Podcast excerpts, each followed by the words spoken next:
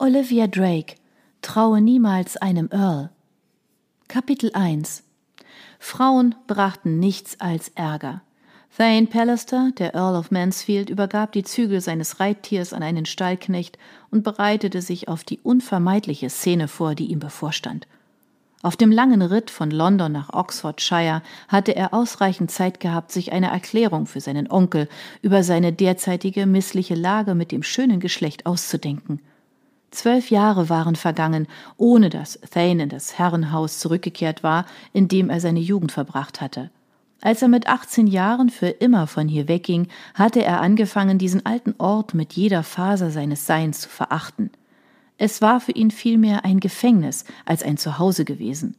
Doch als er seine Reithandschuhe auszog, wurde er von einem Anflug von Nostalgie überrascht. An diesem ungewöhnlich sonnigen Tag im März sah der Ort so gewöhnlich aus. Ordentlich gepflegte Buchsbäume rahmten die Front des elisabethanischen Anwesens ein. Das hohe Gebäude war mit Ziegeln, Holz und Sprossenfenstern gebaut worden, in denen sich der blaue Himmel spiegelte.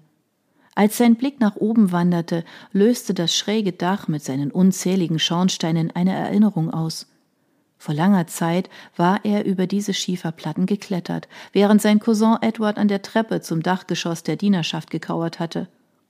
Aus einer Laune heraus hatte sich Thane mit den Füßen voran in einen der Schornsteine hinabgelassen. Er hatte wohl die vage Vorstellung davon gehabt, sich an den Seiten abzustützen und dann wieder herauszuspringen, um seinen Cousin zu erschrecken. Stattdessen hatte Thane die Bodenhaftung verloren, war den dunklen Schacht hinuntergestürzt und in der Bibliothek gelandet, von Kopf bis Fuß mit Ruß bedeckt. Zum Glück war es Sommer, deshalb hatte kein Feuer im Kamin gebrannt. Aber er hatte Onkel Hugo beim Lesen erschreckt, und der Streich hatte Thane eine Tracht Prügel mit der gefürchteten Weidenrute eingebracht. Damals hatte er ein Talent dafür, in Schwierigkeiten zu geraten. Er war zu unruhig gewesen, um sich auf seine Schularbeiten zu konzentrieren, zu sehr darauf erpicht, der Enge der vier Wände zu entkommen, nur allzu bereit, jeden Akt der Willkür zu vollziehen, um die Langeweile der Routine zu durchbrechen. Gott sei Dank hatten ihm Reife und militärische Disziplin die Fähigkeit verliehen, seine Impulse zu kontrollieren. Zumindest meistens. Er steckte seine Lederhandschuhe in die Taschen seines Mantels und ging die Granittreppe hinauf. Die doppelten Eichentüren, die mit zusammenpassenden Kreuzen beschnitzt waren, hatten einst die Kapelle eines Klosters geziert. Es fühlte sich seltsam an, sich dem Haus als Besucher zu nähern, wo ihm doch als Knabe die Benutzung des Vordereingangs verboten worden war. Ein Diener in dunkelgrüner Livree reagierte auf Thanes Klopfen. Er erkannte die glatten, teilnahmslosen Gesichtszüge unter der formellen weißen Perücke nicht wieder und fragte sich, was aus Sewell geworden war, dem alten Butler mit dem scharf geschnittenen Gesicht, der Thanes Albernheiten mit stoischer Gelassenheit ertragen hatte. Der Diener nahm sein feines Gewand mit einem Blick zur Kenntnis und trat zurück, um ihm Einlass zu gewähren. Willkommen in Waverley Park. Ist mein Onkel zu Hause? fragte Thane, als er in die schwach beleuchtete große Halle trat. Sagen Sie ihm, dass Mansfield zu Besuch gekommen ist. Die blauen Augen des Dieners zuckten leicht vor Erkenntnis, denn er hatte wohl schon von dem abtrünnigen Neffen des Hausherrn gehört. Ja, mein Herr, wenn Sie so freundlich wären, im Vorzimmer zu warten. Der Diener deutete auf ein Zimmer auf der rechten Seite und eilte dann den langen Korridor hinunter, der zur Rückseite des Hauses führte. Scheinbar verbrachte Onkel Hugo seine Tage immer noch versteckt in der Bibliothek. Alte Gewohnheiten ließen sich eben nur schwer ablegen. Thane streifte seinen Mantel ab und warf ihn über einen Stuhl. Nachdem er seit dem Morgengrauen an den Sattel gefesselt gewesen war, hatte er nicht die Absicht, wie ein schwerfälliger Gutsherr in einem Raum zu sitzen, der zuletzt während der Herrschaft von Königin Anne dekoriert worden war. Er hatte zu viel auf dem Herzen und das dringende Bedürfnis, nach London zurückzukehren, sobald er hier fertig war. Ein Gefühl der Unruhe überkam ihm. Er hatte sich geschworen, niemals in dieses Haus zurückzukehren. Nur ein Gefühl der Verpflichtung und eine Aufforderung seines Onkels hatten ihn zur Rückkehr bewegt. Ungeachtet ihrer Differenzen in der Vergangenheit schuldete er Onkel Hugo aus Höflichkeit eine Erklärung. Es wäre die Tat eines Feiglings gewesen, das per Brief zu tun. Thane machte einen bedächtigen Spaziergang durch die Eingangshalle. Hier hatte sich nicht viel verändert. An den eichengetäfelten Wänden hingen immer noch mittelalterliche Schilde und Gemälde, die von Ruß und Alter so dunkel geworden waren, dass es schwierig war, das Motiv zu erkennen. Eine Rüstung stand auf einem Podest unter der Biegung der Treppe. Er ging näher an das Ausstellungsstück heran. Im Brustpanzer war eine Delle, genau dort, wo er sie in Erinnerung hatte. Vor langer Zeit hatte er sich auf einen Stuhl gestellt, den Helm abgenommen, auf seinen Kopf gesteckt und dann Edward durch die Halle gejagt. Unglücklicherweise hatten die schmalen Augenschlitze Thanes Sicht beeinträchtigt, so dass er gegen die Rüstung geprallt war und sie zu Boden geworfen hatte. Das ohrenbetäubende Scheppern hatte den gesamten Haushalt in Aufruhr versetzt. Ein Anflug von Heiterkeit umspielte Thanes Mund. Wie gut er sich daran erinnerte, wie er hier wie ein Teufel herumgerannt war, bei den wenigen Gelegenheiten, wenn sein Onkel nicht zu Hause war. Es war die reinste Freude gewesen, auf Strümpfen über den Marmorboden zu rutschen. Er war in der Gefahr, ertappt zu werden, regelrecht aufgeblüht. Ruhig zu sitzen und zu lesen hatte ihn nie interessiert. Endlich kam der Diener mit einer Nachricht zurück, dass der Hausherr ihn in der Bibliothek empfangen würde. Thane ging den langen Gang hinunter, seine Schritte waren energisch und entschlossen.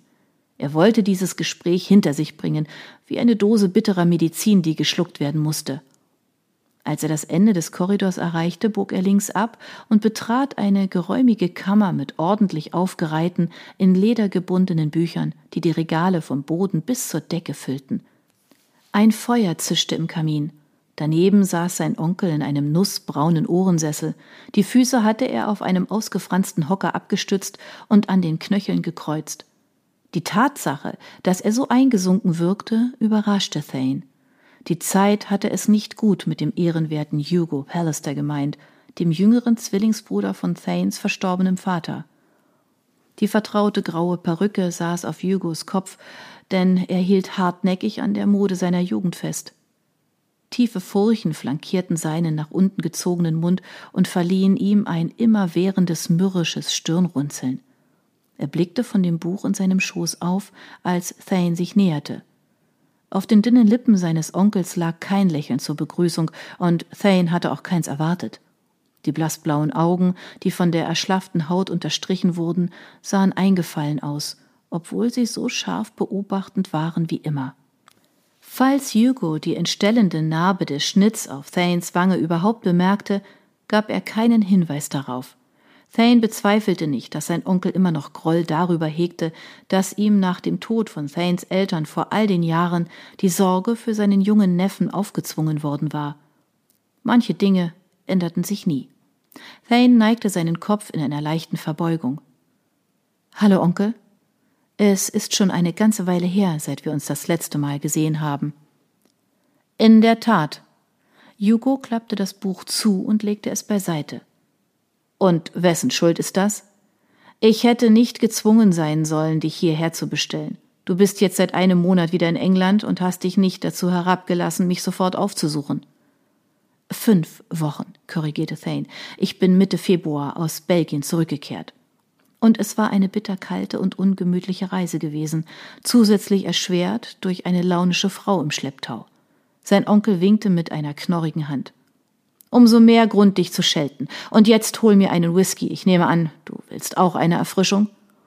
Mit zusammengepresstem Kiefer ging Thane zum Beistelltisch und schenkte zwei Gläser aus der Karaffe ein. In der Stimme seines Onkels lag ein missbilligender Ton, aber das war nur zu erwarten gewesen. Hugo war ein Pfennigfuchser, der sich nicht so ohne weiteres von seinem Lieblings Scotch Malt trennte. Thane reichte ihm den Drink und stellte sich dann an den Kamin, wobei er seinen Unterarm auf den Kaminsims aus Eiche stützte. Er hatte nicht den Wunsch, dies in einen gesellschaftlichen Besuch zu verwandeln, doch die Höflichkeit, die ihm vor langer Zeit von einer Gouvernante eingetrichtert worden war, veranlasste ihn zu sagen Du siehst gut aus, Onkel. Wie ist es dir ergangen? Ich leide an Gicht und Rheuma, wie du wissen würdest, wenn du dir jemals die Mühe gemacht hättest, mir eine Nachricht zukommen zu lassen. All die Jahre und kein einziges Wort von dir. Ich hatte nicht die geringste Ahnung, wo du stationiert bist. Sicherlich hatte Hugo nicht erwartet, dass er schreiben würde, als wären sie liebevolle Verwandte. Der Gedanke erschreckte Thane einen Moment lang, bevor er ihn als lächerlich verwarf. Er nahm einen Schluck und ließ den Whisky seine Kehle hinunterrennen. Sein Onkel schwang die Beschwerde immer noch wie ein Breitschwert. Er hatte kein wirkliches Interesse daran, von dem Neffen zu hören, der ihm ein Dorn im Auge gewesen war. Wenn Hugo wirklich hätte in Kontakt bleiben wollen, hätte er Thane über das Innenministerium ausfindig machen können. Er hatte sicherlich keine Schwierigkeiten gehabt, die Nachricht von Thanes Rückkehr und die Umstände, die dazu führten, herauszufinden. Verzeih mir, sagte Thane mit einem Anflug von Ironie, aber ich war damit beschäftigt, dem König zu dienen. Es ist nicht die Aufgabe eines Adligen, Kriege zu führen. Du hast dich vor deinen Pflichten gedrückt, indem du weggelaufen bist, um der Trommel zu folgen. Der richtige Platz für einen Mann deines Ranges ist hier in diesem Land, wo du über deine Ländereien wachst und deinen rechtmäßigen Sitz im Parlament einnimmst. Der Militärdienst war ein hartes Leben gewesen, ein Überleben in Kälte und Schlamm und mit begrenzten Vorräten, das Ertragen des Fallens von Kameraden auf dem Schlachtfeld, doch Thane bereute es nicht. Ein langweiliges, sicheres Leben zu wählen, wäre seinem Temperament zuwider gewesen. Ich bin heute nicht gekommen, um über die Vergangenheit zu streiten. Vielmehr fand ich, dass du eine Erklärung in Bezug auf mein Mündel verdienst. Oh, das tue ich in der Tat. Dein Verhalten war eine Schande. Hugo klatschte mit der Handfläche auf die Stuhllehne. Als Oberhaupt dieser Familie muss ich dich dafür schelten, dass du eine unschuldige junge Dame in deinem Haushalt beherbergst. Hast du denn gar kein Gefühl für Anstand? Trotz seiner Entschlossenheit, ruhig zu bleiben, spürte Thane eine heiße Wut in sich aufsteigen. Seit er die Volljährigkeit erreicht hatte, war er das Oberhaupt der Familie, nicht sein Onkel.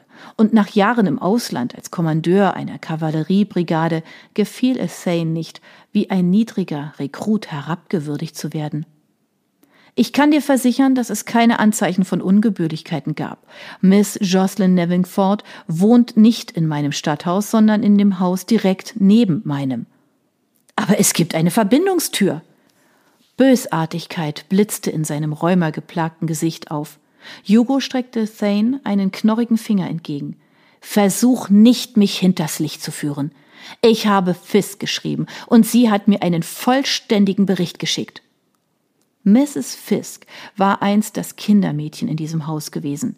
Als Thane als fünfjähriger Waisenjunge hierher gekommen war, hatte die Witwe ihn unter ihre Fittiche genommen ihn zur Schlafenszeit in den Schlaf gesungen und ihn in schweren Zeiten getröstet. Sie war eine der wenigen Personen, denen er vertraute, weshalb er sie gebeten hatte, aus dem Ruhestand zu kommen und die Rolle der Begleiterin für Jocelyn zu übernehmen. Thane konnte es Fisk nicht verübeln, dass sie Informationen geliefert hatte. Sie war eine freundliche alte Seele, die nur das Beste in den Menschen sah. Und sie hätte kaum über etwas Unanständiges schreiben können, wenn nichts vorgefallen war. Die schmutzigen Details hatte allein die ätzende Fantasie seines Onkels geliefert. Thane griff nach seinem Glas und starrte auf Hugo herab. Ein vollständiger Bericht, sagst du? sagte er kühl. Dann wirst du sicher wissen, dass Jocelyn 15 Jahre alt ist, dass ihre Eltern letzten Herbst gestorben sind, als ihre Kutsche bei einem Regensturm in der Nähe von Brüssel umgekippt ist dass sie mit ihnen gefahren ist und nur durch ein Wunder Gottes den Unfall selbst überlebt hat. Ich glaube kaum, dass diese Tatsachen der Nährboden für einen Skandal sind. Es ist ganz sicher ein Skandal, wenn ein Junggeselle ein Mädchen adoptiert, das nicht aus seiner eigenen Familie stammt, belehrte ihn sein Onkel. Es muss jemand anderes geben, der sie aufnehmen kann. Es wäre passender, wenn sie zu einem Blutsverwandten ginge. Jocelyn hatte eine ältere Großtante in Lancashire, die so entsetzt über die Aussicht war, ein verkrüppeltes Mädchen aufzunehmen, dass Thane eine andere Verwandte erfunden hatte, um Jocelyn nicht der ungastlichen alten Frau aussetzen zu müssen. Außerdem hatte er ihrem Vater, James, Thanes bestem Freund, ein Versprechen gegeben. Vor der Schlacht von Waterloo hatte James Thane das Versprechen abgerungen, im Falle seines Todes für Jocelyn zu sorgen. Ironischerweise hatte James an jenem Tag einen Kugelhagel überlebt, nur um ein paar Monate später bei einem Kutschenunfall sein Leben zu verlieren. Mit belegter Kehle trank Thane seinen Whisky aus und stellte das Glas auf einem Tisch ab. Es gibt niemanden, sagte er entschieden. Glaube mir, ich habe alles abgesucht. Dann schick sie weg in ein Häuschen auf dem Land. Du hast die Mittel, um alle möglichen Diener einzustellen, die auf die Kleine aufpassen. Das hätte jeder anständige Gentleman getan. Jugos misstrauischer Blick musterte ihn von oben bis unten. Aber seit deiner Rückkehr bist du zweifellos einer dieser Leute geworden, der Glücksspieler und Wüstlinge. Es würde mich nicht überraschen, wenn ich erfahre, dass du böse Absichten mit ihr hegst. Thanes Gereiztheit nahm einen deutlichen Aufschwung. Um Himmels willen, sie hat eine traumatische Verletzung erlitten. Hältst du so wenig von mir, dass ich mich einem einfachen Mädchen aufdrängen würde, geschweige denn einem Verkrüppelten? Onkel Hugo sah ungerührt aus. Er nippte an seinem Whisky und blickte über den Rand des Glases. Das tue ich. Du warst immer der Wilde, ein Taugenichts, genau wie dein Vater.